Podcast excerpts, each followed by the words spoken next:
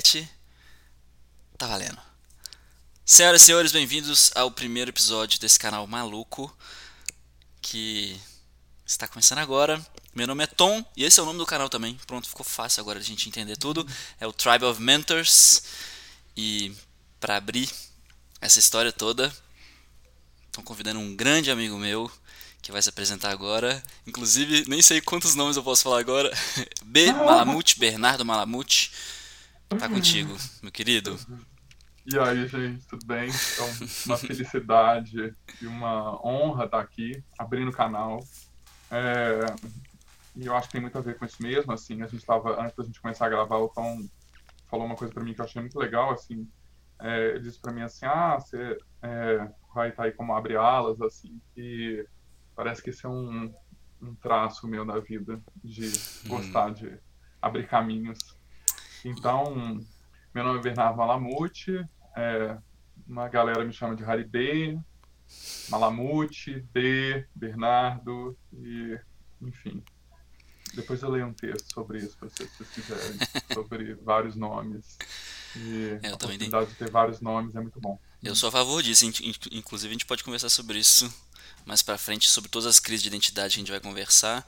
E o propósito desse canal é muito simples, gente. Entrevistas, todo mundo aqui é mentor de todo mundo. Eu acho que a gente tem uma relação muito assim, né, B? Então, assim, chamar as pessoas, referências em áreas, eu particularmente não entendo nada. O B é um super ultra psicanalista. E meu objetivo é literalmente aprender o que ele faz e vocês aprenderem através de mim também sobre como que é importante, porque aí já está entrando mais assim, até porque é uma coisa muito egoísta minha fazer esse negócio, né? Um interesse muito meu, porque eu gostei muito, né, de ter começado a fazer terapia também, por exemplo. Né? E como que isso sempre foi um tabu pra mim, quando eu fui descobrir fazer isso, sei lá, com 20 cacetada anos de idade.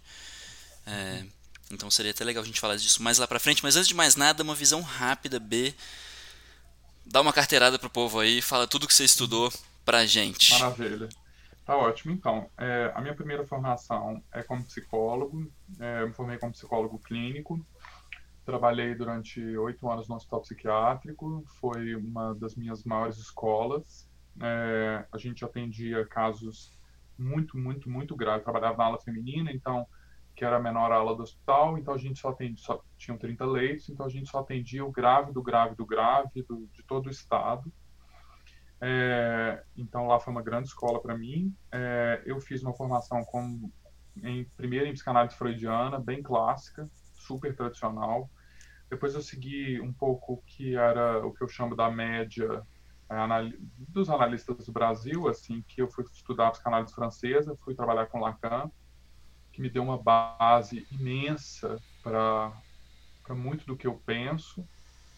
É, a psicanálise lacaniana, a psicanálise francesa, ela é, me respondeu a demandas do consultório durante muitos anos, até que um dia eu tive uma, uma benção na minha vida de poder, pela primeira vez, ler um livro do Jung, e coisa que, eu, assim, não conhecia, ou conhecia muito pouco, tinha muito preconceito, fui estudar é, psicologia analítica, é, fui fazer minha formação no Instituto Jung, é, e o Jung ele me abriu um caminho absolutamente novo no consultório. Fui para o Instituto Jung Zurique, fiz minha formação como terapeuta de Semplay, é, que é uma técnica, basicamente aqui no Brasil a gente conhece como é, caixa de areia, o jogo de areia.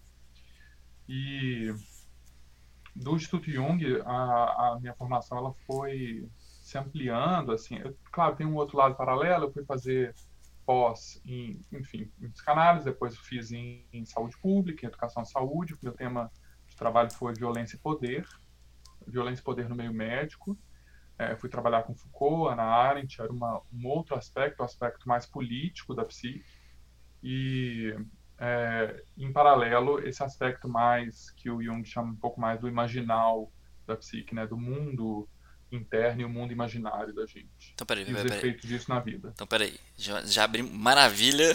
pra vocês entenderem a, ri- a riqueza que vai ser esse papo aqui, porque a gente abriu um milhão de galhos. E antes a gente começar, uma pergunta simples assim, mas aqui eu particularmente não sei a diferença. Porque pelo visto existe uma transição entre. Qual que é a diferença de ser um. Existe uma diferença, por exemplo, ser- entre ser psicólogo e psicanalista? Qual que é essa Existe. diferença? Existe uma diferença. É, a formação em psicologia é uma formação regulamentada, é uma profissão regulamentada, é, com parâmetro curricular, enfim, universidade. A formação enquanto analista é uma formação diferente. O Freud ele sempre teve uma preocupação da psicanálise ficar fora da universidade para ela não se engessar. Então, a formação enquanto analista é uma formação que ela é possível qualquer profissional fazer a princípio é, e ela vai te dar instrumentos para lidar com a noção de inconsciente ou é, vai te dar uma, uma base para lidar com os construtos básicos constru que Freud postulou. Então, mas, né? mas, que tipo de formação existe então nesse sentido assim? Então, Se eu quisesse virar analista agora, eu... existem formações, existem institutos que formam pessoas, são institutos de psicanálise com formações que são é, elas são é, para universitárias, é, elas são a gente tem alguns parâmetros de formação, mas elas não são regulamentadas enquanto profissão. Psicanálise é uma, no Brasil é uma ocupação e não é uma profissão. Uhum. É, e no, na psicanálise freudiana e lacaniana, você pode se tornar analista vindo de qualquer, é, qualquer formação superior. Se fez qualquer curso superior, você pode fazer a formação em psicanálise. Vai ser uma formação em média de dois anos, com análise pessoal e supervisão, mas na formação junguiana não. Você tem que ter vindo de, uma, de um curso superior ou de medicina ou de psicologia para poder fazer a formação. Então... É, na, Suí na Suíça existe o Instituto Von Franz, que é um outro instituto que forma em psicologia analítica pessoas que vêm ah, de tá. outras formações também. Então, se você quiser ser um engenheiro lacaniano, né? um bioquímico freudiano.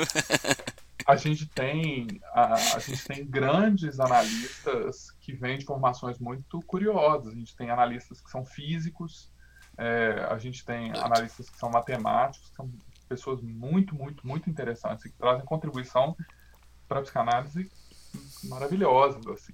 Então, e, é e aí é só uma impressão minha, mas posso estar sendo assim, entre Freud, é, você falou Freud, Lacan, é, e Jung. E Jung, pois é, o Freud e Lacan para mim são escolas um pouco mais tradicionais nesse sentido, assim. Jung é muito mais descolado. Como é que você, em termos de visão geral, como é que você daria uma comparação para quem está assistindo, ouvindo Olha, a gente? A formação, é, vou chamar assim, Freud-Lacaniana, ela é uma formação muito mais pautada no que a gente vai chamar de movimento fisicalista, que tem uma noção de mundo um pouco mais é, um pouco mais partindo de regras é, quase linguísticas de como a realidade funciona, ok? A formação junguiana ela é muito mais plural, ela é muito mais diversa, porque o Jung vai trabalhar com o conceito de imaginário, de imagem. Então, no imaginário cabe tudo. Na linguagem não cabe tudo. Né? A linguagem tem regras de funcionamento. É, então, a formação junguiana ela é um pouco mais descolada, assim, assim. No Instituto Jung a gente é capaz de estudar, é, apesar de ser uma formação extremamente é, científica, a gente estuda de neurociência a chakras. Então, uhum. você vai estudar funcionamento do corpo sutil e os efeitos do corpo sutil da mesma maneira como você estuda regulação cerebral de hábito.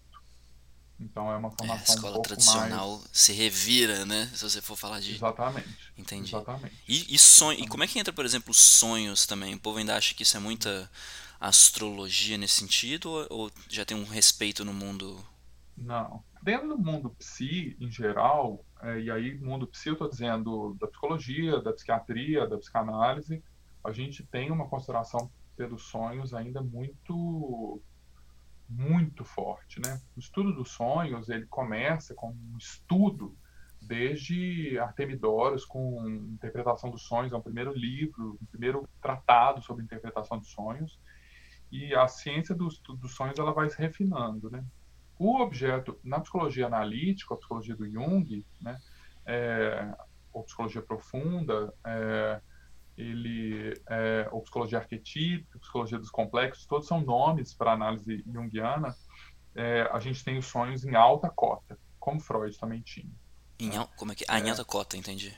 Sim, para nós é muito importante ainda o sonho como um produto da, do inconsciente e um produto espontâneo do inconsciente. E as pessoas e a gente está num momento onde a gente tem visto fenômenos de sonhos globais, o que é muito incrível. Assim, a gente está em plena é, quarentena, um fenômeno mundial, E a gente tem visto mundialmente as pessoas terem sonhos que a gente vai chamar de sonhos arquetípicos, né? Muito pesadelo, muita gente sonhando com ex, com relacionamentos passados, ex-namorados, ex-namoradas. Isso tem sido um padrão mundial, o que é muito impressionante. E você acha que, assim, e é legal que a gente já tá trazendo um pouquinho mais pro mundo do agora também, né? Sim. E você acha sim. que é por quê? Porque as pessoas sob pressão, e até entrando mais nesse seu objeto de estudo, assim, né? Assim, as pessoas sob pressão ou num ambiente, sei lá, opressivo nesse sentido, o, o in, é subconsciente ou inconsciente que fala? São, São diferentes. setores diferentes da mente. O subconsciente, só para explicar rápido, o subconsciente é aquilo que a gente não está na nossa consciência, mas a gente acessa se a gente quiser. São aspectos de si mesmo que você, se você quiser, você acessa com mais facilidade. Você se lembra, você busca. Legal. O inconsciente não, tem uma barreira, é o que está realmente abaixo da consciência. Ele se manifesta, mas você não sabe de onde vem o que é. Sim. Tá, sim. e aí o ponto que você falou dos sonhos, e os sonhos manifestam tanto o subconsciente quanto o inconsciente? Sim, a gente tem sonhos de memória, sonhos que são simplesmente é, retrospectiva do que você viveu, do que você viu, do que você ouviu, e você tem sonhos que traduzem aspectos mais profundos de si mesmo que você desconhece. E aí nesses Então- momentos de pressão, é, os sonhos, por exemplo, podem ficar mais intensos? Como é que funciona isso assim? A gente está aprendendo isso agora, né? Assim, fato é que na época pré Segunda Guerra Mundial a gente teve um pouco esse fenômeno. O próprio Jung ele teve um sonho muito muito impressionante que evidenciava a Segunda Guerra e ele tem se descrito assim e antes de acontecer. Mas esse fenômeno global dessa maneira, até porque hoje em dia a gente tem mais acesso a esse tipo de, de conhecimento, né, de troca de informação, é a primeira vez que a gente está observando. Então, para a gente é muito novo saber por que, que é que as pessoas estão tendo tanto pesadelo, por exemplo. Porque é um fenômeno. As pessoas estão tendo muito pesadelo. E a gente tem algumas teorias sobre isso, mas realmente parece que na hora que a gente diminui a quantidade de estímulos, porque as pessoas estão dentro de casa, né? é, o mundo interno tende a se manifestar um pouco mais. Né? É como se a gente estivesse tentando, fin- fingindo que a gente não está em retiro, mas a gente está em retiro. E aí, senhoras Então- e senhores, é muito legal isso que você falou agora, B, porque acho que talvez seja um dos talvez um dos pontos mais ricos que a gente possa aproveitar ou explorar nesse assunto, né? exatamente como que essa crise toda vai ser uma oportunidade para alguns mais amigável, dolorosa ou ou não para outros, mas de entrar em contato com isso, né? Que hoje a gente está enfim, enterrando com estímulo ou deixando para depois, né? Seja traumas de infância ou coisas que você gosta ou não. É, como é que é essa oportunidade agora? As pessoas não têm muito para onde correr, né? É, exatamente assim. A gente saiu uma pesquisa hoje, hoje cedo, é, mostrando como é que as pessoas que têm. O Jung ele tem uma, uma- um, trabalho dele que ficou muito famoso que chama tipos psicológicos. Está aqui tá na minha frente aqui, que foi um dos primeiros, é, vamos dizer assim, uma primeira é, testagem psicológica criada, é, onde ele traz algumas alguns é, modos de funcionamento. Tipo uns arquétipos é de- mesmo, assim, Não, é- templates de seres é humanos. Isso, templates, templates é melhor. É, e aí ele vai falar do tipo extrovertido e do tipo introvertido. Né? Isso vem desse livro. Tipos Ah, a primeira divisão é só essa binária mesmo, introvertido e Isso. extrovertido. Isso, com quatro. O, aqui, o volume tá até aqui na minha. Tipos Ah, legal. Seis tipos psicológicos. Não, se- seis é o volume. Ah, tá. É o volume da obra. Tá. Na verdade, são. Os tipos, eles, eles se dividem em quatro. A gente tem quatro funções psíquicas, que é pensamento, sensação, sentimento e intuição. E esses quatro, essas quatro funções, que são, é, vamos dizer assim, instrumentos para a gente lidar com a realidade, eles vão nos dar dois tipos. A gente, bom, a gente vai ter tipologias diferentes, né? Então, quem tem sensação primeiro, como primeira função, ou quem tem intuição como primeira função. Então, no tipos psicológicos, ele vai trabalhar essas quatro funções e ela- ele vai trabalhar esses dois tipos de funcionamento, o funcionamento extrovertido e introvertido, que é o que nos interessa agora. Uhum. Quem é introvertido tem uma tendência a naturalmente se recarregar ou se sentir melhor estando na presença de si mesmo. E quando a pessoa está se relacionando com os outros, ela se desgasta um pouco mais. Drena energia. Gasta energia, exatamente. Uhum. Quem é extrovertido ganha força, energia na hora que ela está em relação e se desgasta quando ela está sozinha. Isso são tipos, né? Todos nós temos uma tendência a determinado tipo. Ninguém é só extrovertido ou só introvertido. É um espectro, né? né? É. Mas a gente tem tendência, exatamente. É. A gente tem visto, essa pesquisa hoje mostra um pouco isso, assim. Obviamente, é meio ridículo falar isso, mas é uma comprovação que quem é introvertido está se dando melhor nesse momento, porque já tem uma tendência a se relacionar melhor consigo mesmo.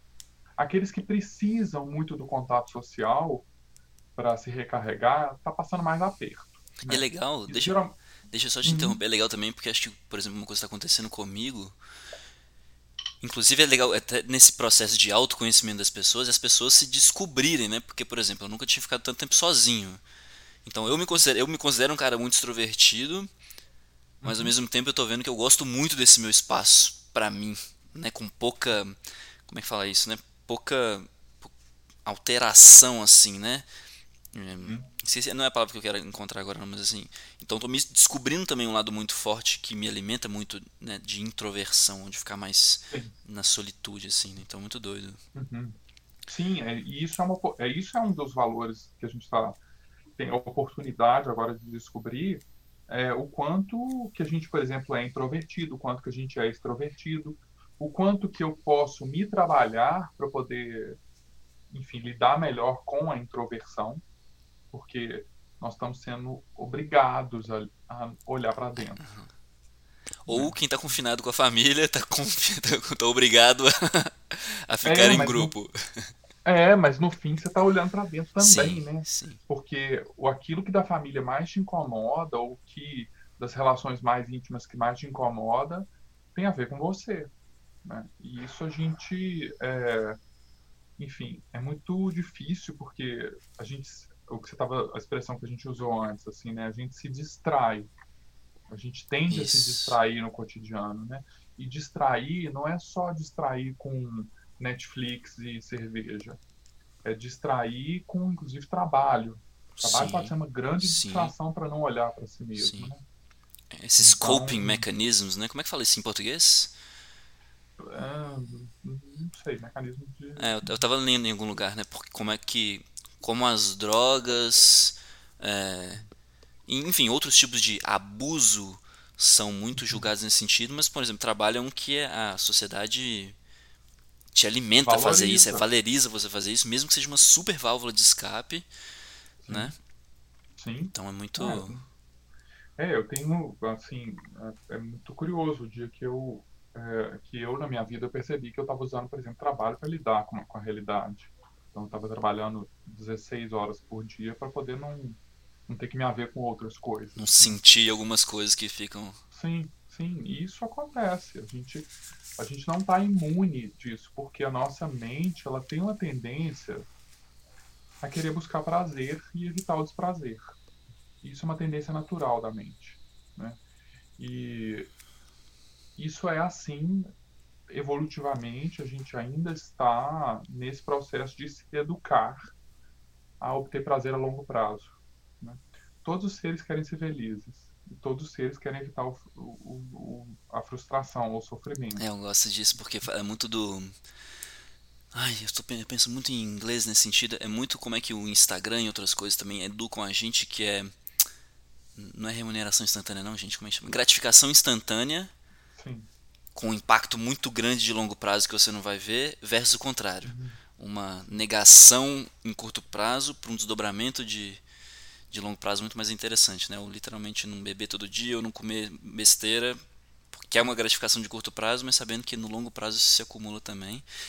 Mas eu tenho uma pergunta, B, hum. é, que pode ser interessante, porque aí, vamos lá, acho que eu tenho conversado com muitas pessoas, você tem conversado com centenas de pessoas, o que é muito legal também, porque sua amostragem é muito boa. Sim. E é unânime que está todo mundo nesse, nessa posição de cheque ou de olhar para dentro. Uhum. E aí, como é que assim, é, é claro que é muito, claro que é muito sensível e muito mais complexo do que isso, mas como é que, que você diria para alguém que está começando a encarar isso assim, né? Começando a entrar em contato com essas coisas, fala assim, uau, não sabia que eu tinha medo, não sabia que eu era tão ansioso, não sabia que eu era tão extrovertido, não sabia que eu era introvertido. O que, que, que a gente pode trazer de legal para as pessoas que estão sentindo isso, né? Qual é o primeiro passo? É manter a calma, buscar ajuda de um profissional? É ler alguma coisa? Então, assim, a primeira coisa, eu acho que é uma, uma frase que me veio do, do Jung agora na cabeça, assim, e é ter tranquilidade com isso, que é, ele diz assim, o encontro com si mesmo é o encontro com a sombra. Então, a primeira coisa que a gente vai ver nessas horas consigo mesmo é o nosso pior. Então, a gente vai ter que se haver com isso. Né?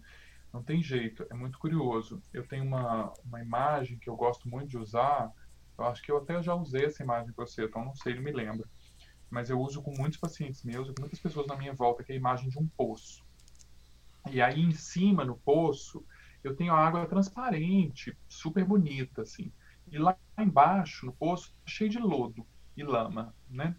E aí eu meto um esfregão lá dentro para limpar o fundo do poço. E aí quando eu começo a limpar o fundo do poço, aquela água que estava lá em cima limpa, ela suja toda e ela está imunda de novo. É, não tem jeito, não tem como limpar o fundo do poço querendo manter a água em cima limpa. Ninguém se transforma se não colocar o pé na lama. Ninguém sai ileso. ninguém sai ileso, não tem jeito, não tem como, entende? Então, assim, o encontro consigo mesmo vai ser o encontro com a sombra. Então, é, tem uma frase do Freud, que é uma das frases que eu falo que talvez na obra dele, em toda a obra dele, que eu já li várias vezes, a obra dele é, é belíssima em termos de literatura e escrita, mas tem uma frase da obra dele que eu acho assim, o, assim, o chuchu da, da história, que é quando ele diz assim: seríamos muito melhores se não quiséssemos ser tão bons. Ouch. Então, se a gente, é, se a gente começar a olhar para a gente mesmo e falar, caramba, nossa, é, realmente eu não sou tão legal assim, né? Eu não sou tão incrível assim, eu tenho um monte de merda dentro de mim, eu tenho um monte de lixo dentro de mim. E, e eu começar a olhar para isso com um pouco mais de compaixão, né? É, primeiro eu vou ter um pouco mais de tranquilidade para lidar com o meu próprio lixo, e isso é a primeira coisa, porque se desesperar não vai adiantar nada. A segunda coisa, eu vou ter um pouco mais de compaixão para lidar com o lixo dos outros porque é, eu brinco que não existe, é uma bobagem, mas brincadeira mongoloide, mas que eu gosto. Assim, eu falo assim, olha, não tem Chanel sem cocô. Então toda bolsa Chanel tem, tem, seu cocô, tem seu cocô junto. Assim. Então se eu vou abrir minha bolsa Chanel, vai estar cheia de cocô lá dentro, assim. Não tem jeito. Só que a bolsa do coleguinha também, que também é Chanel, também tá cheia de cocô. O Instagram do coleguinha também tem lágrimas é... e... Exatamente, assim, quantas vezes ele tirou aquela foto até tirar aquele ângulo, né? O quanto e é bonito quando a gente pode olhar, e esse é o momento onde particularmente tem sido meu exercício, o exercício da compaixão, de realmente lembrar, todos os seres querem ser felizes e todos os seres querem evitar o sofrimento. Então, olhar e pensar para tudo que eu estou vendo e pensar assim, essa pessoa ela está buscando felicidade, a maneira dela. Tá, e está tá se protegendo também, né? Muitas das vezes a gente está tá se protegendo da dor. E você, você pegou num ponto muito forte para mim, assim, porque eu acho que. E é muito que a gente conversou antes também da gente começar a gravar. Que eu trouxe pro, pro B que hoje em dia o, um escritor que eu gosto muito, que é o israelense o Yuval Harari, escreveu Sapiens, Homo Deus e 21 lições para o século XXI.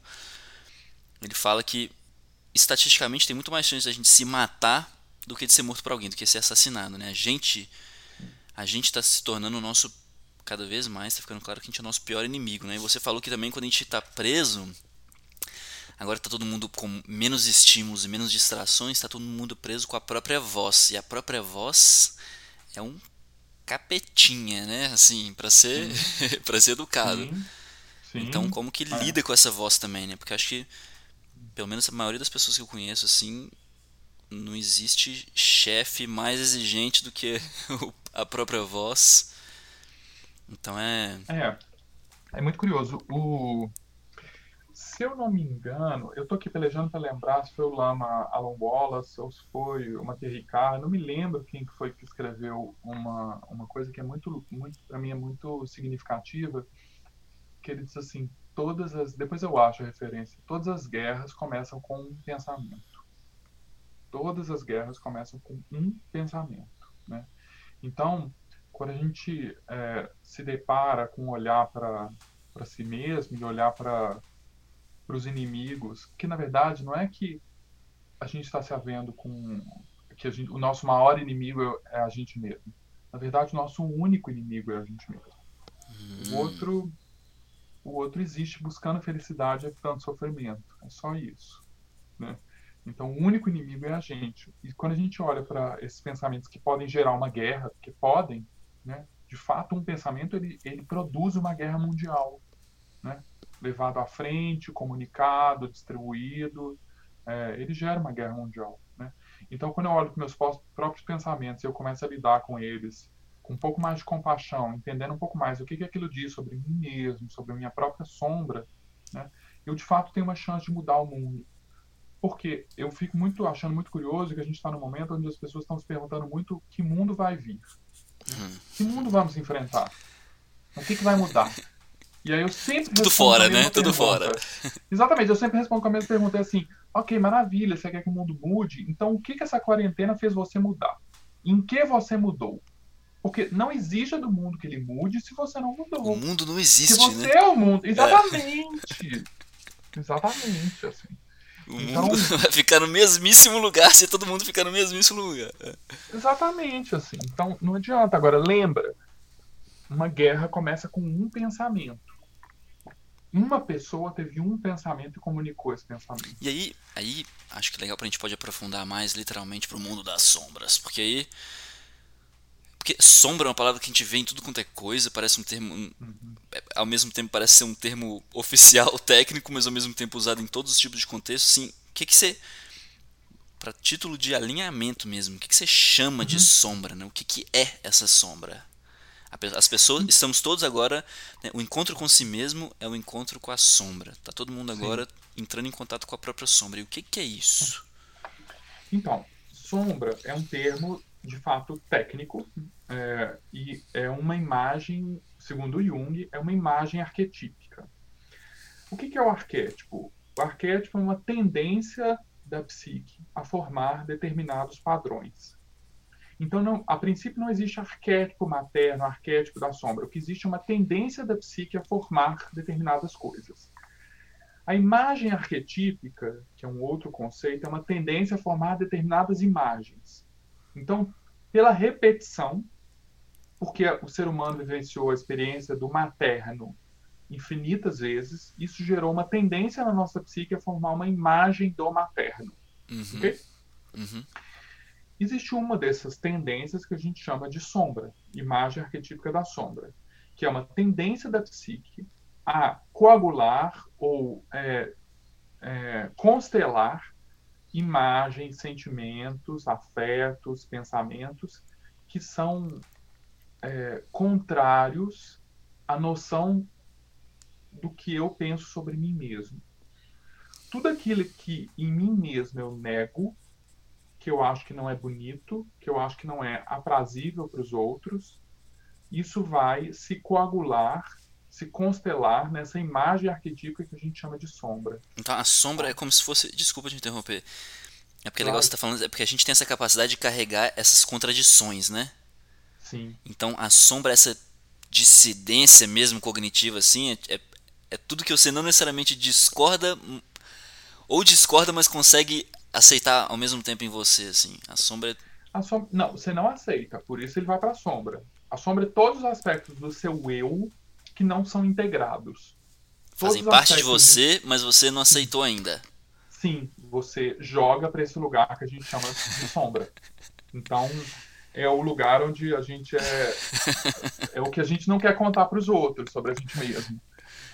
E que parte a gente sabe, parte a gente não sabe.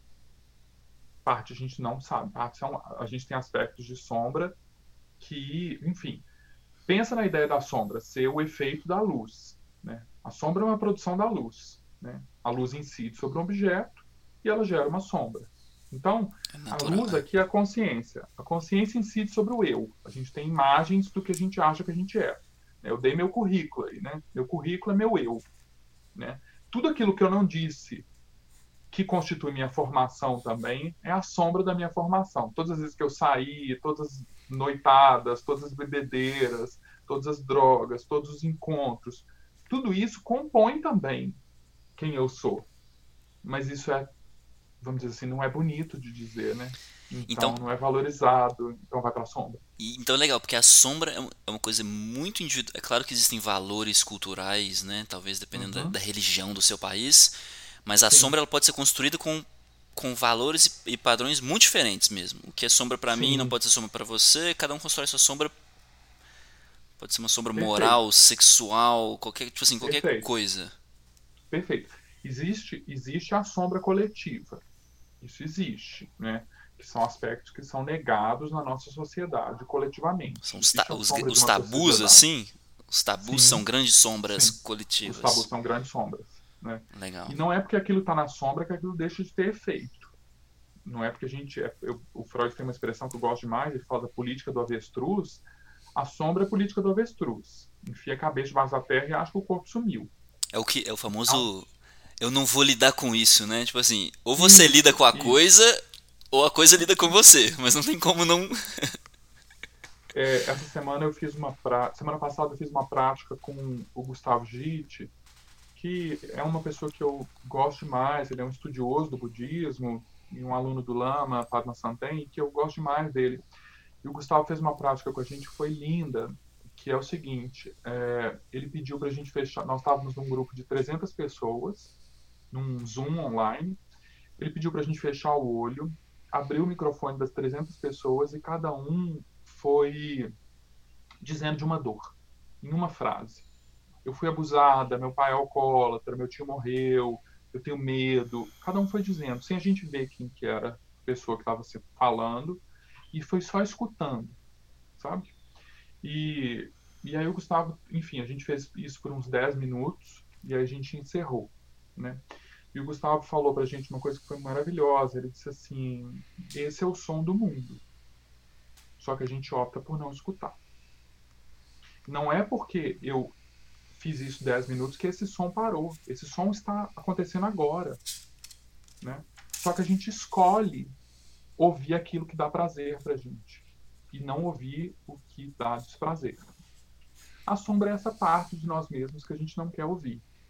Claro que conforme a gente vai trabalhando a nós mesmos, e aí a terapia tem essa função, mas o, a autoanálise, o trabalho consigo mesmo, ele tem essa função que cada vez mais a minha sombra seja menor, que eu tenha menos menos pudor com relação a mim mesmo e as minhas coisas, né?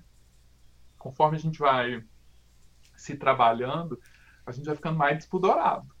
Uhum. Porque você tem menos vergonha de si mesmo. Assim. A sombra ela vai tendo menos efeito. Isso é muito legal que você tá falando. Ah, peraí, que tem. Nossa, que se abriu caminhos muito interessantes assim. Porque, a primeiro. É, é que você falou que as pessoas. Até você falou do valor também da, terapia, porque as pessoas vão internalizando muito e falta às pessoas a capacidade de externalizar as coisas também, né? Tudo é muito uhum. para dentro, para dentro, para dentro e você nunca tem oportunidade de colocar para fora.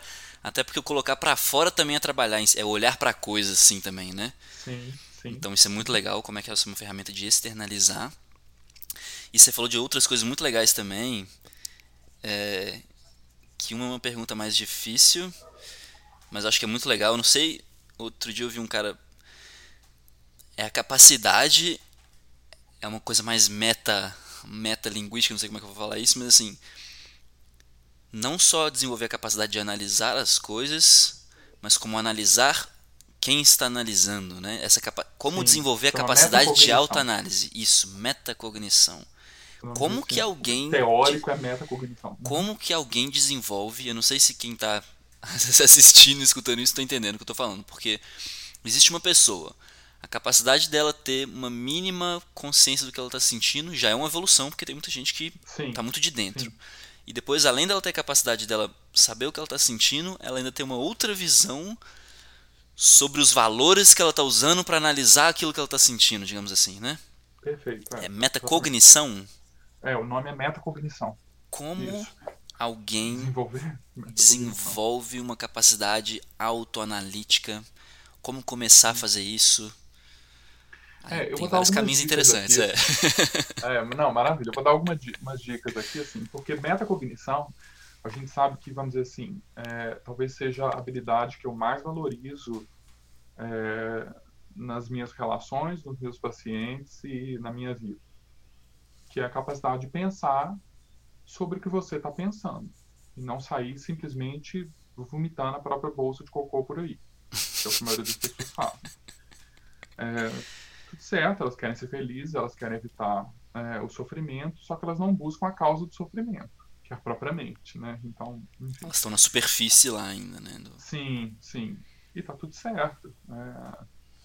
A história da metacognição, ela implica em a gente realmente conseguir, primeira habilidade é não reagir ao próprio pensamento e ao próprio sentimento. Você ter uma habilidade de não reagir. Não é porque você pensou alguma coisa ou você sentiu alguma coisa que você tem que fazer qualquer coisa a respeito disso. Ou que seja verdade também, né? Perfeito. Você Perfeito. pensa e. O critério de verdade, ele é uma coisa que é outra história. Assim. Não é porque você pensou aquilo que aquilo é real. Aquilo tem um efeito de verdade. Mas calma, vamos primeiro olhar, porque é só um pensamento, é só um sentimento. Então, a primeira habilidade é a não reatividade. A gente treinar para ser menos reativo mesmo às emoções e aos sentimentos. Aí realmente meditação é maravilhoso para isso. Meditação, a capacidade de sentar aí, não é ficar sem pensar nada, mas é conseguir perceber quando você está pensando. Porque você está meditando, você entrou, silenciou, de repente você se envolve numa história mental. Ok? Essa história mental, ela te sequestrou. Quando a gente para e fala assim, nossa, eu estou pensando uma bobagem aqui. Isso é metacognição. Isso é você pensar sobre o pensamento. Então, meditar é maravilhoso para isso. Eu tenho uma outra. Observar, né? Isso. Observar os pensamentos. Observar sem, de preferência sem julgar. Não tem problema ficar pensando um monte de coisa. Meditar não é necessariamente não pensar em nada. Não, Antes de é mais nada, é observar as nuvens passando. Isso. Olha, olha esses pensamentos que me vêm. Olha o que, que eu penso quando eu tô Putz, eu sou muito louco. É, tipo isso. Olha que coisa absurda. Eu sentei pra meditar e tô fazendo lista de compra de supermercado. Eu nem no supermercado tô indo. Por que, que eu tô fazendo isso agora? Entende? Assim, uhum. é um pouco isso. Ah, meu filho tá aqui do meu lado. Oh! É, ele costuma dar, um, dar o ar da graça dele. Vem cá, filho. É, é porque fala nesses aspectos mais internos, ele costuma vir cá porque ele é um super meditador. E Daqui a pouco eu mostro a Adorei. É, então, é, a capacidade de se observar sem julgar, né? É, a segunda coisa, eu dou uma super dica para as pessoas para começarem a treinar metacognição. É uma dica que pode parecer boba e ela é muitas vezes super é, não valorizada, mas que deveria ser, bom, para mim é um instrumento de vida, que é fazer diário. Hum, nossa, muito legal. Peraí, então eu já vou te interromper. Ótimo uhum. você tá falando nisso, porque a gente pode ir em várias direções assim, mas acho que como você já tocou automaticamente em duas, queria que você contasse para as pessoas é, suas primeiras três horas do dia. Que hora você acorda e quais são suas Nossa. rotinas? Massa. É, tá? Então. Assim, okay. com o que você puder contar, eu sei, o que você puder contar. Tranquilo. Mas partes da rotina que são, seriam interessantes para as pessoas entenderem. Tá? Tranquilo.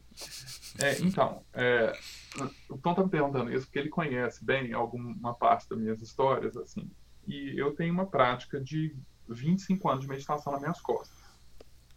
Então, a minha rotina pela manhã, ela, é, ela é um, um treinamento. De manhã eu me treino para o dia. É, a minha rotina começa sempre com o primeiro e o pior desafio do dia, que é o despertador, que é o pior desafio para todos nós. Então, é, eu não faço a prática do soneca, que eu acho um treino completamente sem propósito. Se acordar antes para dormir, para acordar depois. Põe a porra do relógio na hora correta e acorda na hora que, enfim, né? É, e anos atrás, um colega meu me trouxe uma frase que foi uma oração dele, que para mim foi uma das orações que virou um mantra na minha vida, que a oração era assim, que eu acorde quando eu abrir meus olhos. Né? E, e, essa é a minha primeira prática da manhã, que eu acorde na hora que o despertador toca, né? que eu não deixo para acordar às seis horas da tarde. Mesmo já tendo vivido a manhã inteira, que eu realmente acorde Legal. quando o despertador tocar. Para isso, eu já faço meu primeiro desafio do dia, que é uma maravilha, que é uma luta de disciplina com a minha mente. Peraí que meu filho quer sair. Ó, gente, esse é meu é. filho, um dos meus filhos. É, vai pra lá, filho. Que é a técnica do banho frio. Peraí, mas aí, não, e a gente tá falando de que horas? É 4 horas da manhã, 4 e meia, 5? Então, agora em quarentena as coisas estão um pouco diferentes, assim, eu trabalhando até um pouco mais tarde, né? Mas a minha rotina sempre é 5 horas da manhã, tá no chuveiro. Frio. Tá? Frio, gelado. Nossa. É, eu acordo e aí a minha mente ela inventa todo tipo de desculpa para eu não entrar no chuveiro gelado. Todo tipo de, de, de, mentira. E são mentiras, eu sei que são mentiras, mas ela inventa. Hoje não, então, amanhã, depois. E meu sistema imunológico, nossa, agora, nossa, eu ontem dei uma espirrada. Ou, nossa, hoje está mais. Qualquer bobagem. Ela inventa. E aí meu primeiro desafio é sempre esse, e é um desafio que é muito bobo, porque há anos eu faço ele e a minha mente insiste em inventar bobagem. Determinada. É, é, minha, minha mente, é, eu tenho uma mente dura, minha mente é chata pra caralho, ela não cede espaço. É autopreservação. Mas eu também não cedo espaço para ela. Então a gente tem uma luta de alguns anos aí, por enquanto, né, nós estamos lá, firme na batalha. Então é o momento onde, plá, chuveiro gelado Aí eu acordo. E é um banho rápido, assim? Um minutinho gelado ou um banho mesmo? Não, é banho mesmo. Putz, tá. Banho gelado. Água gelada é. na veia, 5, 10, 15 é, minutos. É, é assim, depois que você passa o choque inicial, é muito gostoso. Eu brinco que eu tenho uma belezura todo dia de manhã, que eu tenho uma cachoeira todo dia de manhã na minha casa, porque é experiência uhum. de cachoeira, né? Uhum. É, enfim, terminei o banho gelado, eu é, vou meditar que é a minha primeira prática do dia, né? E aí eu vou fazer uma prática meditativa que é a que eu estou treinando naquela época.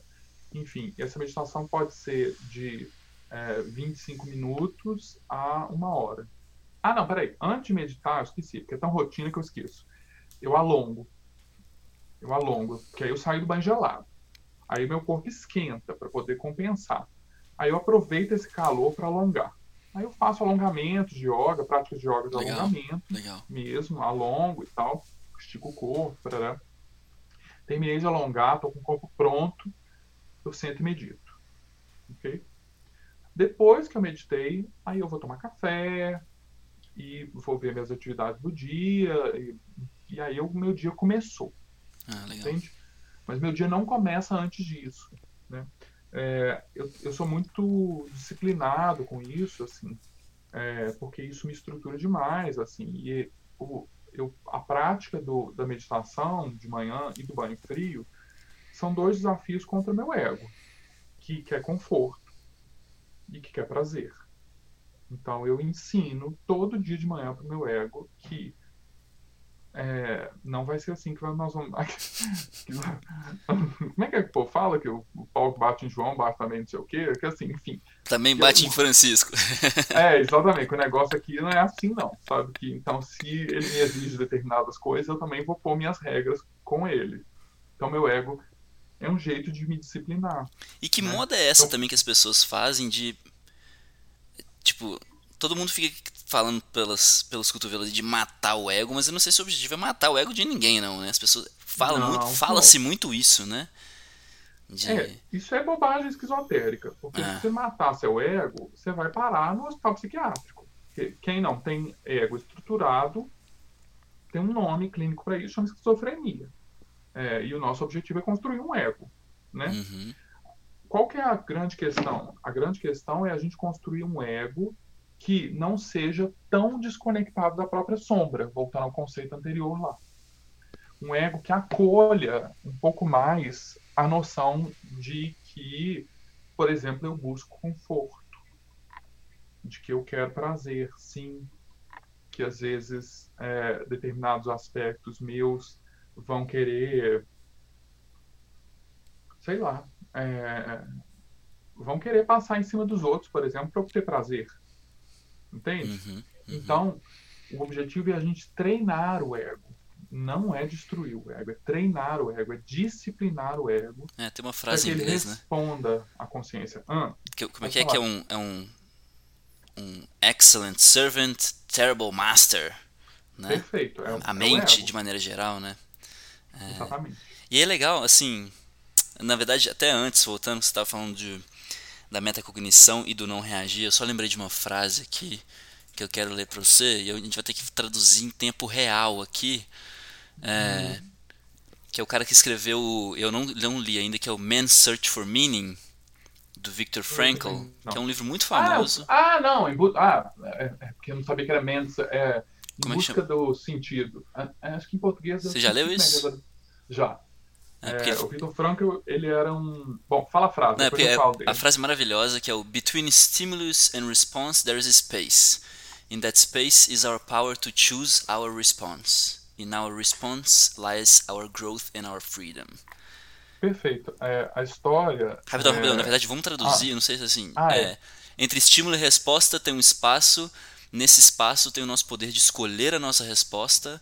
Na nossa resposta. É, lies. Na nossa resposta está o nosso reside, crescimento, reside, reside, o nosso crescimento e a nossa liberdade. Então é exatamente a isso, né? A gente não ser muito reativo e. É, a história do Viktor Frankl, ele era um analista, colega do Freud, tá? Ah, e ele foi um dos primeiros, um dos primeiros sete analistas, judeu, médico, e ele foi encaminhado para campo de concentração. É, no livro dele, ele conta, acho que é em busca do sentido. Eu esqueci como é que é a tradução dele. Realmente Vou pesquisar aqui, pode falar. É, mas ele conta a experiência dele no campo de concentração, quando ele chegou lá e ele perdeu tudo. É em busca de Quem sentido mesmo. É em busca de sentido, é. Quem ele era é, enquanto médico, a família dele, a formação dele enquanto analista, ele perdeu tudo, né? E aí, em determinado momento, que é muito esse momento de onde vem essa frase, assim, é o momento onde ele se deu conta que os nazistas, ele estava só um cadáver. Ele já não tinha mais força no corpo dele. E aí ele diz que ele se deu conta que os nazistas podiam fazer com ele o que eles quisessem, que ele era ali um corpo. Não tinha mais, ele não tinha mais como lutar, né? E aí ele fala que naquele momento, no pior lugar da Terra, no lugar onde ele estava mais preso, onde ele não tinha espaço nenhum, ele falou: pera lá, eles podem fazer comigo o que eles quiserem, mas eles não podem controlar o modo como eu vou reagir a eles. Então eu sou livre. E aí ele fala que nesse momento onde ele se deu conta da liberdade dele, que eles podiam sofrer o que fosse, ele podia apanhar, não podia matar, podia fazer o que quisessem com ele mas eles não controlavam o modo como ele reagia. Então ele era livre. Ainda era uma escolha dele. Mesmo, ainda era uma escolha dele. Ele fala que nesse momento foi o momento onde ele viveu. Porque ele falou. Uau. Então o livro é lindíssimo, porque é a história disso, né, Desse, dessa epifania. E que basicamente é o que a gente quer. A gente quer escolher como a gente reage às coisas. Né? Porque um pensamento é um pensamento, um sentimento é um sentimento. Mas como eu vou reagir a esse pensamento, a esse sentimento? E eu acho que também isso entra em outro lugar, que eu até queria trazer também, até para essa realidade que a gente está falando, né, das pessoas estarem entrando em contato consigo agora.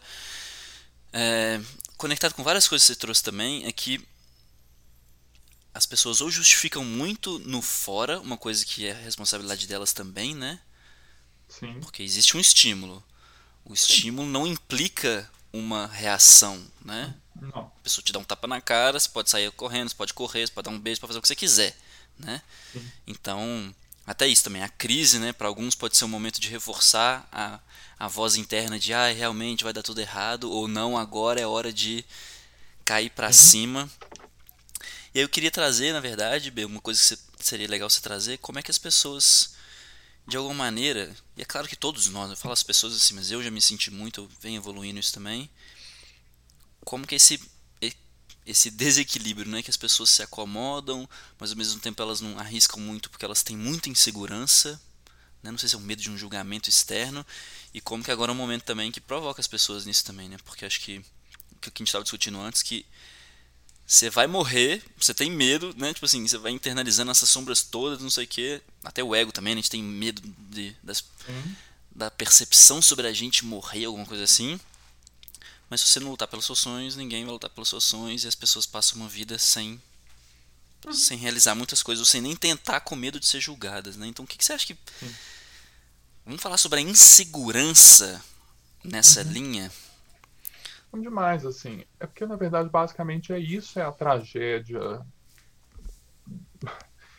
É um bocado da tragédia nossa, assim. Que é, é na busca, in order to, na busca de manter a imagem de mim mesmo, eu abro mão de experimentar minha própria vida, né?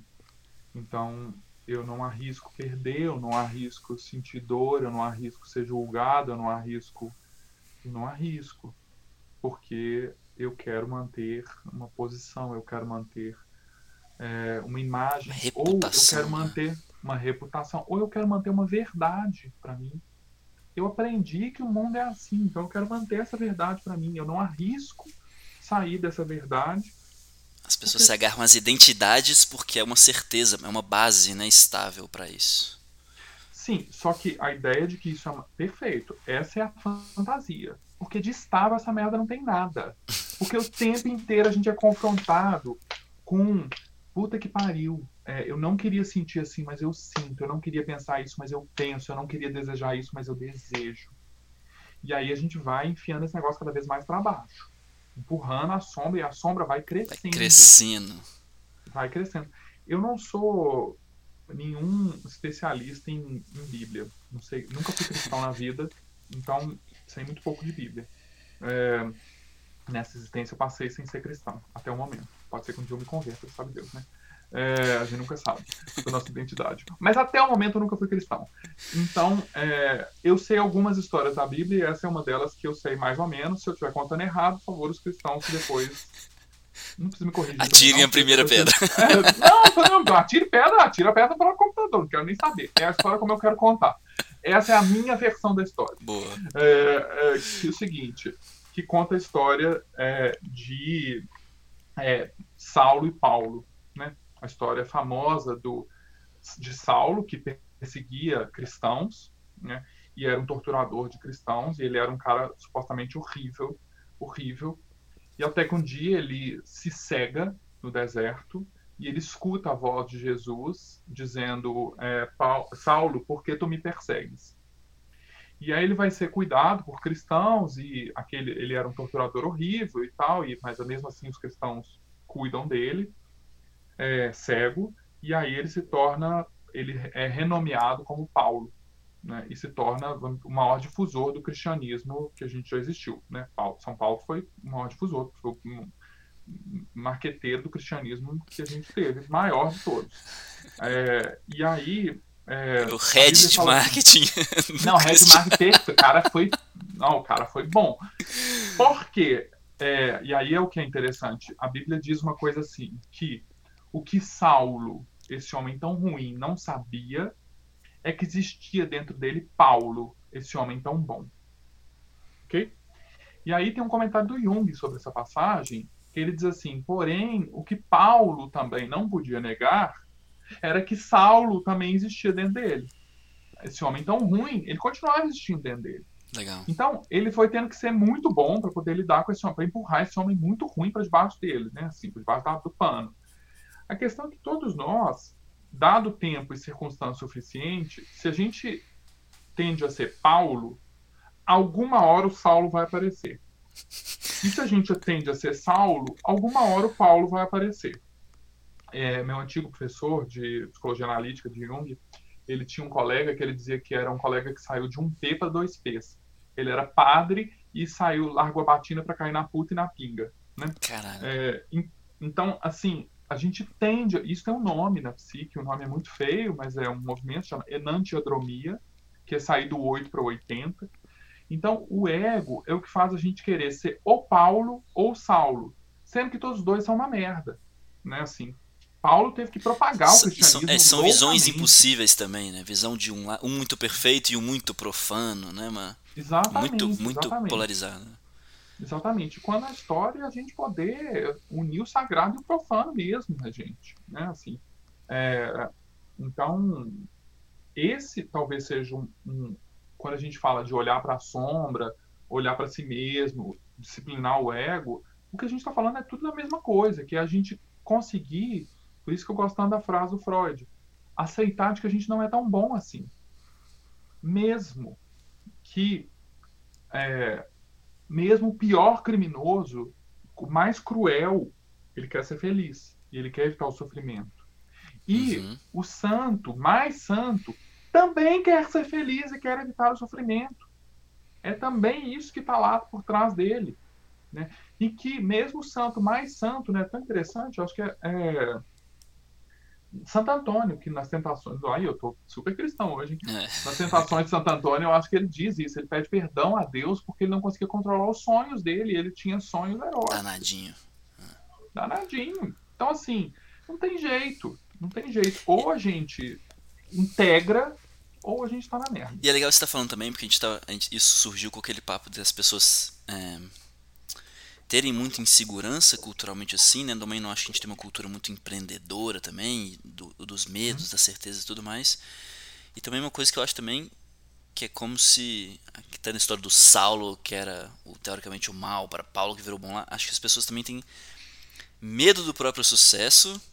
E além das uhum. pessoas terem medo do próprio sucesso,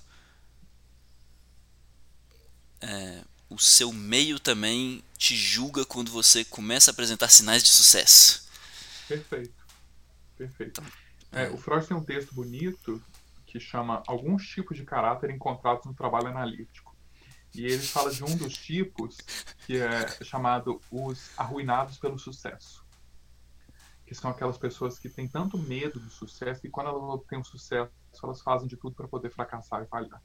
E aí elas quebram, elas fazem uma jogada de mercado horrível e elas se sabotam. Né?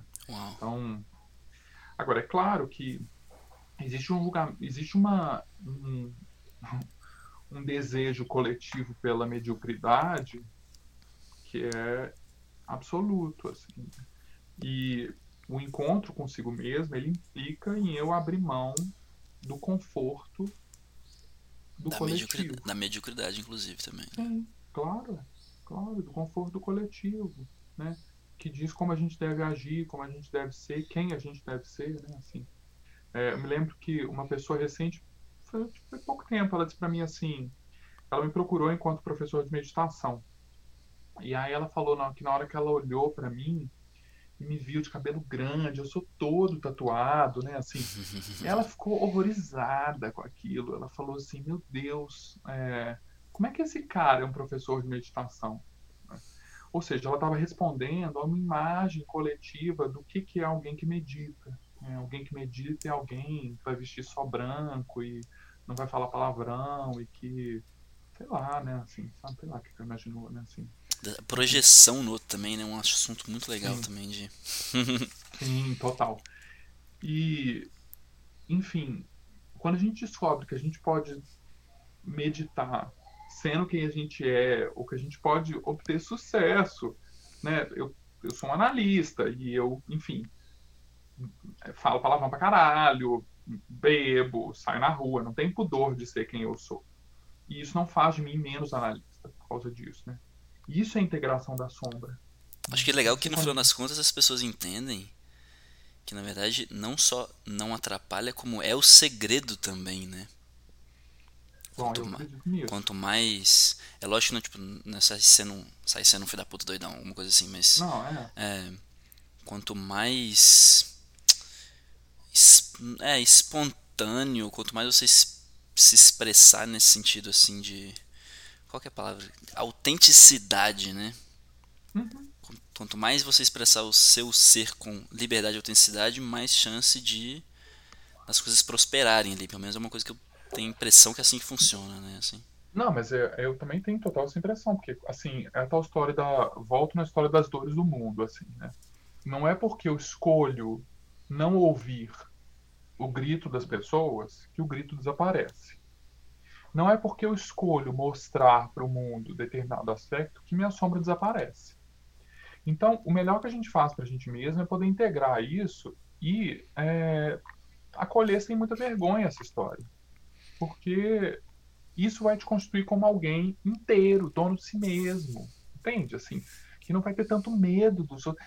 Assim, é a tal história, né? Então, se alguém vira para mim e fala assim: nossa, Bernardo, mas você, você cachaceiro, hein? Sei lá, eu nem sou cachaceiro, mas enfim, vamos dizer que alguém uhum. fala isso pra mim, assim.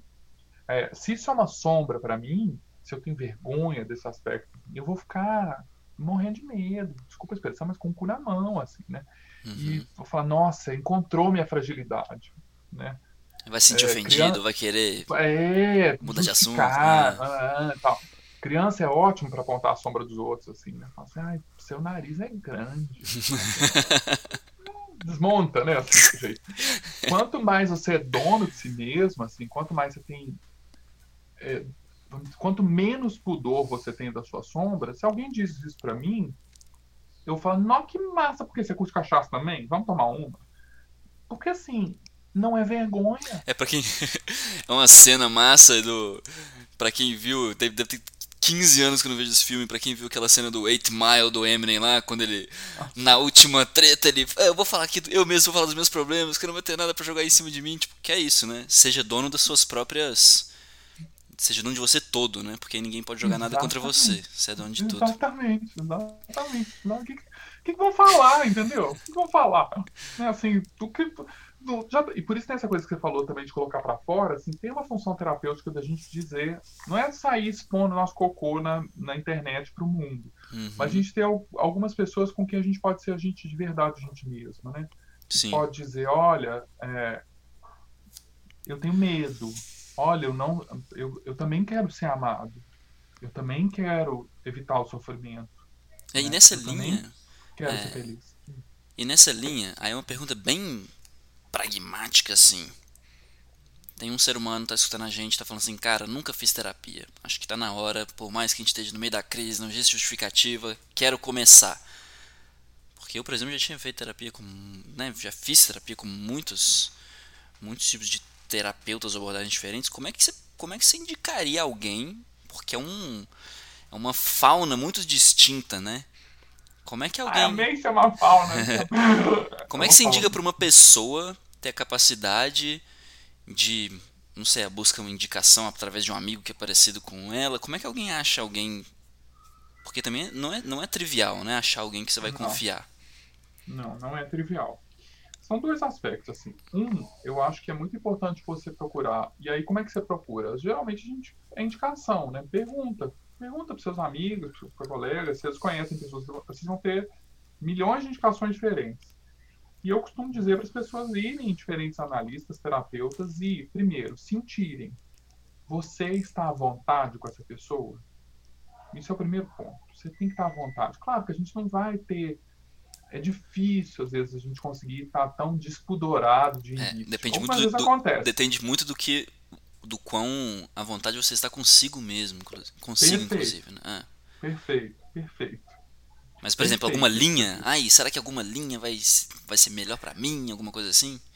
Não, a gente tem umas pesquisas mais recentes que dizem que o que importa muito, e é, são pesquisas muito fundamentadas, pesquisas é, desse tipo que o americano gosta muito de fazer quantitativo, assim, que mostra que interessa muito mais para o efeito terapêutico, a relação entre terapeuta e, e, paciente, do que a linha, a abordagem que o terapeuta tem. É mais um ambiente seguro que tem que ser construído ali.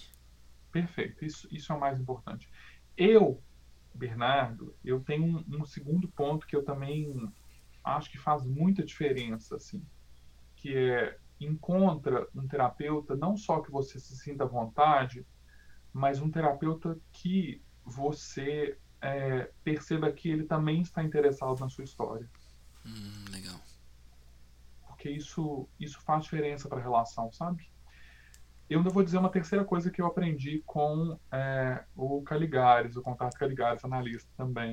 É, ele tem um livro muito gostosinho que chama Cartas a um Jovem Terapeuta, que ele conta que ele escolheu o analista dele quando ele foi numa festa de, de festa fantasia e estava todo mundo fantasiado de Lacan. Todos os analistas estavam fantasiados lá, terninho, arrumadinho, com a roupinha de analista, né? E aí entrou um sujeito fantasiado, eu não me lembro de que, se era de rainha da Inglaterra, estava fantasiado cortesã do século XVII. Era uma coisa muito absurda, assim, sabe? E aí esse cara entrou e ele olhou e falou: Esse é o cara que eu quero que seja meu analista que tem a ver com essa coisa de alguém que tem a sombra um pouco mais integrada. Alguém mais louco do que você. É, ou pelo menos que você olha e fala assim, caraca, essa pessoa é real, né? Essa pessoa é real, né? Assim, porque eu acho que isso é, ajuda tanto na empatia, na compaixão e na capacidade de entender, porra, é, se essa pessoa que está vestida aqui de cortesã do século XVII, né, se ela, se ela pode estar aqui, ela pode ser uma analista, né, assim, eu nem, talvez meus problemas possam ser dimensionados para o tamanho que eles, real que eles têm. Às vezes é bem menor, né, do que a gente imagina. É a bagagem também, né? Uhum. Ah, isso também, viu? Olha, agora vou falar uma outra coisa, vou aproveitar. Se você é analista, experimente o mundo, porque senão você vai ser um analista péssimo. Porque analista que não viveu o mundo, é, eu acho muito difícil. Tem um repertório muito, muito pequeno para ajudar com qualquer coisa, né? Exatamente. Vai, vai experimentar, vai viver, sabe? Vai, vai viver.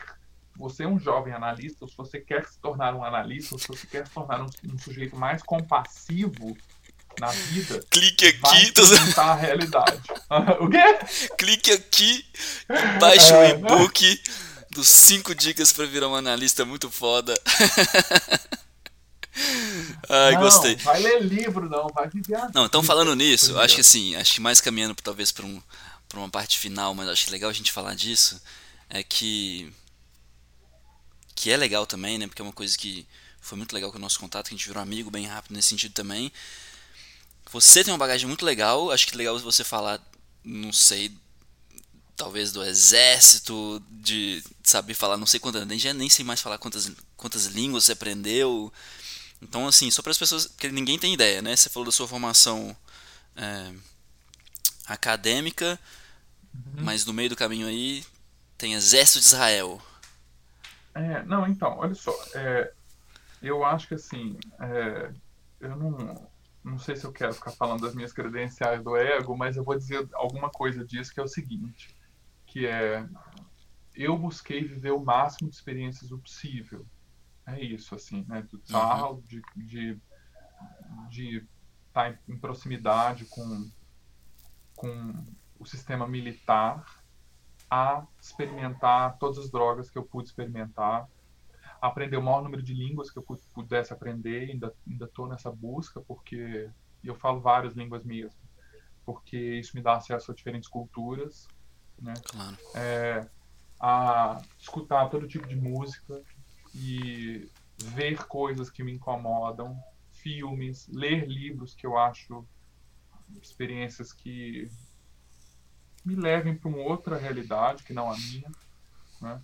É, é muito tem um ah eu queria fazer uma recomendação de um livro então pode tem um livro que ele vem de um, de um cara é, que é o Robert Anton Wilson. Né? O Robert Anton Wilson, ele é um. Robert é um Danton? Não, Anton. Robert Anton Wilson. Wilson. Ah. É, depois eu pego o livro aqui. A capa é do português, é, é horrenda, é um desenho feio pra cacete, assim, design gráfico horrível. É, mas, enfim, mas o conteúdo do livro é muito bom. É, o Robert Anton Wilson ele tem dois livros que é, eu, não, tem um dele e um outro que eu vou pegar ali que também é muito bom. chama, esse não tem em português, esse outro que chama é, Undoing Yourself. Ah. Mas o, o, Robert Anton Wilson. Opa, não, esse aqui é. É, o Robert Anton Wilson, ele. É, é porque ele, ele faz o prefácio desse livro. Esse aqui chama Undoing Yourself. Legal. With Energizing Meditation and Other Vices. É, e é, o Ascensão de Prometeu, que é o ah, Robert você comentou Wilson, comigo, legal. Que é um livro muito bom que ele vai trabalhar com a noção de túnel de realidade. O, o Raw, Robert Anton Wilson, Raw, ele é, ele é um psicólogo, ele é um magista, ele trabalha com magia, ocultismo, ele é um discípulo do é, ai meu Deus, do Timothy Leary. Então ele trabalha com a teoria dos oito circuitos do Timothy Leary e ele é um acadêmico. Então, ele nesse livro ele traz exercícios, é um livro que vai trabalhar com noções de circuito, de realidade, ele traz exercícios que nos ajudam a desmontar a nosso túnel de realidade para que eu possa ampliar a visão de mim mesmo do mundo, né? Aumentar então, o espectro sobre... de possibilidades mesmo, né? De tudo. Perfeito, perfeito. Então ele tem exercícios tipo assim, se você é mais de esquerda, passa uma semana lendo livros de não, um mês lendo jornais de direita. Isso é você muito é mais legal. de direita, Isso é passe muito um legal. mês lendo, sabe?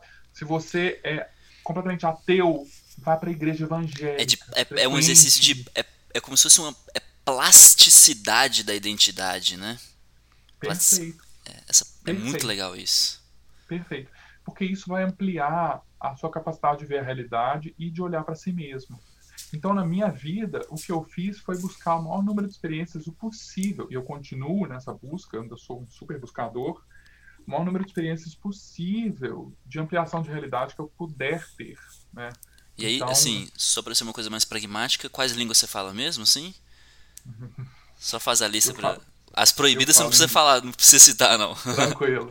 Eu falo inglês, eu falo francês, eu fui alfabetizado em hebraico e yiddish, eu falo um bocado de alemão e eu aprendi também um bocado de eslovensco, porque eu fui para a Eslovênia também experimentar a Eslovênia. Eslovênia e Croácia. Fui Seis atuar. línguas, tá? Pra quem estiver escutando, assistindo, pra sua pressão aí de ansiedade de, de estudar, E tô- você tá, atra- você tá atrasado.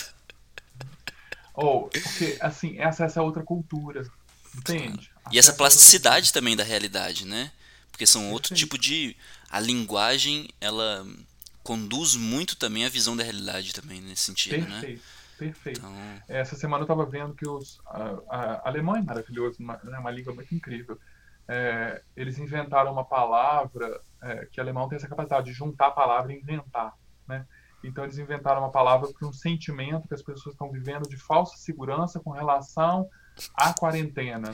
E é uma palavra, é uma palavra gigante, assim, uma palavra muito, realmente muito grande. É, junta assim umas quatro palavras numa palavra só. É, então é isso, assim. ali- a- aquele filme, outro dia a gente comentou sobre esse filme, Tom. Aquele que os ETs vêm e ela é uma tradutora. Como é que chama esse filme? Arrival. Arrival. Arrival, muito foda. É, Sim. muito foda. Então, ela mostra como é que de fato a língua constro- constrói a noção de realidade. Então, aprender várias línguas, a gente estuda. Porque, e olha, marav- tem Duolingo, nunca usei esse trem, mas assim, tem Duolingo, tem não sei o quê, tem um monte de trem para celular que você usa para aprender várias línguas, porque, enfim, Sim. inglês é maravilhoso, porque precisa, Inglês- mas não é bastante. Sim, mas inglês é pelo menos inglês, né? Porque é, eu fico chocado também, assim, eu tive o privilégio, e aí é lógico que é legal a gente levantar isso também, né? Uma questão de sorte e privilégio. privilégio ao mesmo tempo, né? É, Mas eu também tive o privilégio pelo menos em inglês, eu ser minimamente alfabetizado, ou estimulado, e depois eu estudar por conta própria. Mas o espectro de informação, de notícia, de qualidade científica, né? Também a Alemanha nesse sentido, até antigamente também como é que as coisas eram muito mais lá também. Então assim, língua também é importante para você não ter que ficar esperando ninguém traduzir e ser lost in translation, qualquer tipo de coisa que você está buscando também, né? E aí acho que pra gente não, pra gente aprofundar ainda em aspectos mais plásticos, acho que seria legal a gente falar também qual que é o papel de substâncias psicoativas para ajudar as pessoas a porque eu acho que são ferramentas interessantes para você olhar para sua sombra e entender ela e, as- e integrar ela tanto para sua noção de plasticidade da realidade ou da sua própria identidade, né, de você ir mutando também. Então, só para deixar em, em bom português, a gente pode falar talvez sobre a sua visão sobre, não sei, ayahuasca ou cogumelos, esse tipo de coisa. Então, é maravilhoso porque a gente hoje a gente tem, bom, a gente tem conseguido é, estudar um pouco mais como é possível fora do Brasil, tá, gente? Porque aqui é muito difícil estudar. Não estamos É. fazendo apologia a nada, tá? Não, nem recomendando usar drogas, mas assim, Cheque o site da Brasil, Polícia Federal para saber o que você É. pode, pode fazer. exatamente, mas fora do Brasil a gente tem alguns estudos muito incríveis sobre o uso de é, cogumelos, MDMA, Psilocibina, MDMA, é. É, enquanto ferramentas é, terapêuticas né, para diversos tipos de transtorno. É, e é a tal história, o que a gente estava falando, tudo aquilo que amplia a sua noção de realidade é, tem um efeito de é, desconstruir um pedaço do seu ego e permitir que você reconstrua. Claro que a gente sabe que é, é muito mais interessante o uso dessas determinadas substâncias com é, orientação claro. ajuda profissional, claro. né? É, e eu particularmente eu tenho, por exemplo, uma crítica a o quanto que tem se banalizado é, no Brasil a ayahuasca, quanto que as pessoas têm uhum. perdido a noção da referência de que isso é uma medicina, uma medicina da floresta, de fato, e ou rapé, né, que não dá para usar para ir para festa, assim, eu não, não acho que é um negócio Sim. muito para se usar para ir para festa, né? É e com sensível também, né? Porque o cérebro é um mecanismo muito sensível que você estimula, o seu entorno tem que estar muito sob controle para você cuidar dessa dessa Exatamente. cirurgia que você está fazendo ali, né? Porque Exatamente, porque aquilo vai te colocar em contato muito direto às vezes com a sombra. É, vai te provocar, vai te vai muitas coisas nesse sentido, né? Sim. Mas um uso terapêutico pode ser uma experiência de ampliação da consciência imensa, imensa, né? A gente tem o MAPS, né, que é um instituto americano que está sendo, enfim, construindo, trabalhando na pesquisa só de como isso funciona em contexto terapêutico. Como é possível usar, por exemplo, é, isso, MD, para o trabalho consigo mesmo, em transtorno de ansiedade, transtornos obsessivos compulsivos, transtorno de estresse pós-traumático. Né? E aí, para quem está entendendo, depois eu vou, vou ter que colocar essas anotações em algum lugar. O MAPS, gente, é o Multidisciplinary Association for Psychedelic Studies, que ele já tem várias metodologias né, de tratar é, estresse, é. transtorno de. Eu não sei como é que fala isso em português. Transtorno de estresse é, pós-traumático. Transtorno de estresse pós-traumático, exatamente. Que é o PTSD, é. para pra gente estar tá chegando na guerra nos Estados Unidos, muitos traumas também, tudo com MDMA e também com. Acho que acho que o pessoal do Johns Hopkins que está fazendo com, com psilocibina, mas todo mundo sabe também que em algum lugar na história a LSD também foi muito estudada, pelo exército. Então são mecanismos muito poderosos que existe um tabu e pouca, pouco investimento em termos de pesquisa, mas tem um potencial muito grande, né? Sim.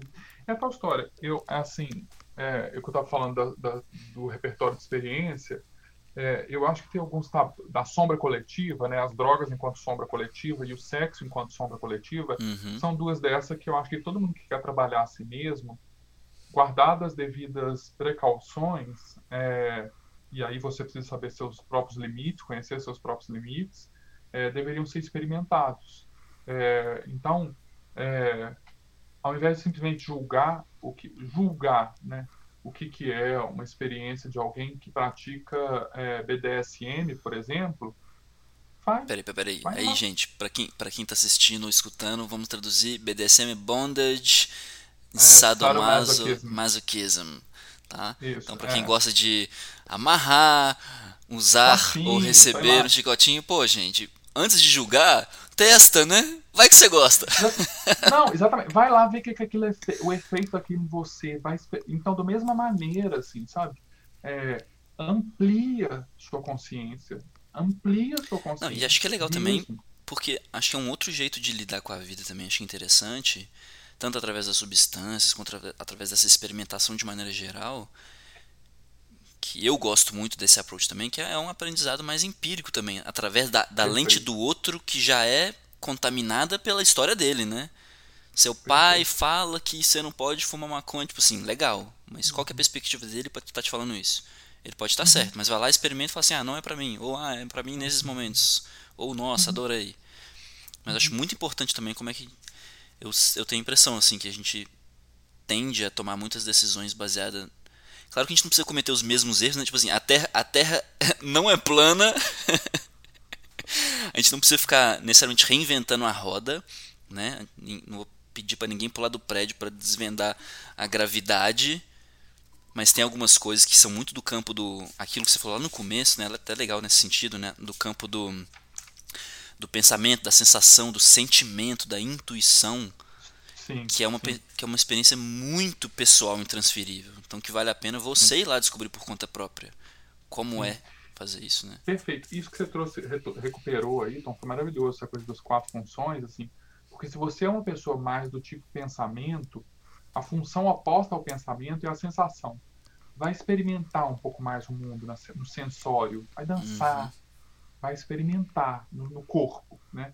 Se você é do tipo um pouco mais sensório, senta a bunda e lê um pouco, vai ler um romance, vai ler Tolkien, vai ler sobre um mundo que não existe, para permitir que a imaginação funcione, né? É, enfim, se você é mais intuitivo, né, vai, vai trabalhar com um pouco mais com o material, com aquilo que é concreto, vai, sabe? E, e o oposto, se você é nada intuitivo, experimenta a sua intuição, começa a fazer experiência com a sua intuição. Né? O, um dos primeiros exercícios que o Ascensão de Prometeu se propõe é um com, com isso, você se, se comprometer a achar moedas de 25 centavos. Bom, agora não vai dar para fazer isso, mas moedas de 25 centavos na rua. Né? E é muito curioso quando a gente começa a fazer experiências intuitivas. assim. Recentemente, um amigo mandou uma mensagem para gente num grupo nosso mais fechado. Ele disse assim: é, Pessoal, perdi a minha chave do carro aqui dentro de casa. Aonde minha chave está? E aí foi um exercício coletivo de tentar intuir aonde essa chave estava e assim nenhum de nós conhece a casa dele nenhum de nós está na casa dele a chave está na casa dele porque ele está de quarentena. Então como é que cada um usou que método cada um usou para poder tentar encontrar a chave? Ah eu tirei um tarô o outro pegou jogou runas o outro pegou e meditou se imaginou dentro da casa e tal. Enfim experimenta a realidade. Permite que a essa expressão que você trouxe que eu amo tanto, Tom, que é a plasticidade. A realidade, ela é plástica. Joga com isso. Nada está tão dado assim que não possa ser olhado de outro jeito ou que não possa ser alterado. É, eu acho que podem ser diferentes. E eu acho que é um ótimo jeito, inclusive, da gente. É... Eu tenho mais uma pergunta, mas acho que é um ótimo jeito da gente fechar, que é a provocação para esses tempos agora, né? A realidade é tão uhum. plástica que três meses atrás a gente não fazia a mínima ideia que ia estar o mundo todo parado, com gente morrendo e o pau quebrando, e trabalho remoto e caos político. Quem está vivendo no Brasil né, sabe disso. Então, a gente não está sob controle, tudo pode literalmente acontecer. Então, o que, que você quer fazer né, a partir de agora? A partir disso, o que, que você está esperando para correr atrás do que você sempre quis fazer? Porque é o tempo aqui é limitado. B. É, na verdade, duas perguntinhas rápidas. Uma é, se você tivesse, isso é, gente, ah, inclusive, se você chegou até aqui, parabéns, você é um super guerreiro, o papo tá ótimo. E esse esse canal que eu tô querendo, é o Tribe of Mentors, é em homenagem ao Tim Ferriss, que é um cara muito foda, que tem um podcast muito foda também, recomendo vocês verem. E ele faz uma coisa no final do show dele, que é o que eu vou fazer com, com o B agora, que é perguntar se você tivesse um Outdoor não funciona para nada porque não tem ninguém nas ruas, né? Mas se você pudesse fazer uma postagem para todo mundo no mundo ver, o que, que, você escreveria? Né? Pode ser uma frase, uma, uma citação, uma imagem. Se você pudesse colocar num super outdoor, virtual ou físico, para o mundo todo ver, que imagem você queria? O que, que você gostaria de falar para as pessoas? Eu vou usar uma imagem que que a Laerte desenhou essa semana que me marcou profundamente. É, ela fez um, um, quadrinho em que era ela mesma e era assim, ela se olha... depois se você quiser a gente pode até pôr essa imagem. Uhum. Ela se olhava no espelho e ela dizia assim: quando eu olho no espelho, e aí o segundo quadrinho era esse, era uma imagem do espelho, eu vejo todo mundo. E aí era todo mundo. Uau dentro do espelho.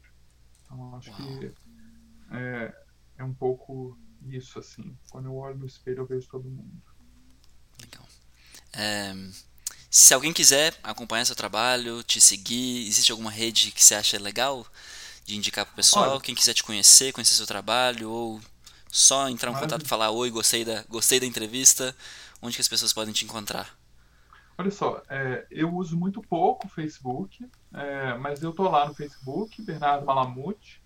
Mas se vocês quiserem acompanhar um pouco mais, eu tenho gravado muito podcast, eu gravo muito podcast, falo sobre desde yoga, meditação, psicologia, magia, ocultismo, são assuntos que giram em torno de mim. Que nós vamos fazer um outro papo é. sobre isso também. Fazendo depois, que é bem legal. Sim. É, mas eu tenho postado muito mais agora no Instagram, Então, é arroba BBE underline Malamute. Malamute, é... vocês estão vendo aqui no vídeo, para quem está escutando também, M-A-L-A-M-U-T.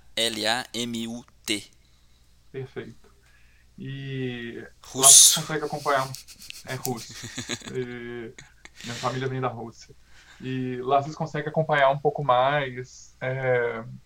Tanto entrar em contato, eu sou muito. Assim, às vezes demora para responder, tá, gente? Mas que eu recebo muita coisa. Mas eu sou muito acessível hum, para responder e é, dúvidas, não existem dúvidas. Não existem dúvidas banais, pergunta, quer trocar uma ideia. Não existe pergunta manda boba. mensagem lá. Não existe pergunta boba. Né? É, mas existem perguntas melhores que as outras. Mas não existem perguntas bobas.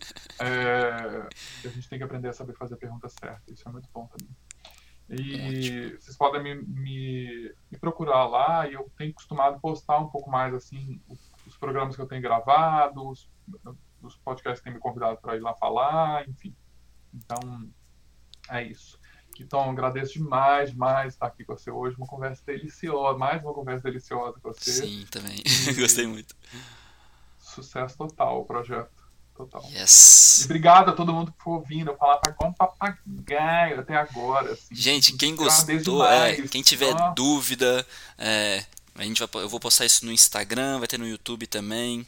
Estou prestes a abrir o Spotify. Então comentem all over the place. Mas, B, adorei, adorei mesmo. E já tenho certeza que a gente vai fazer mais, tá bom? bom então, gente, estamos desligando. Uhul!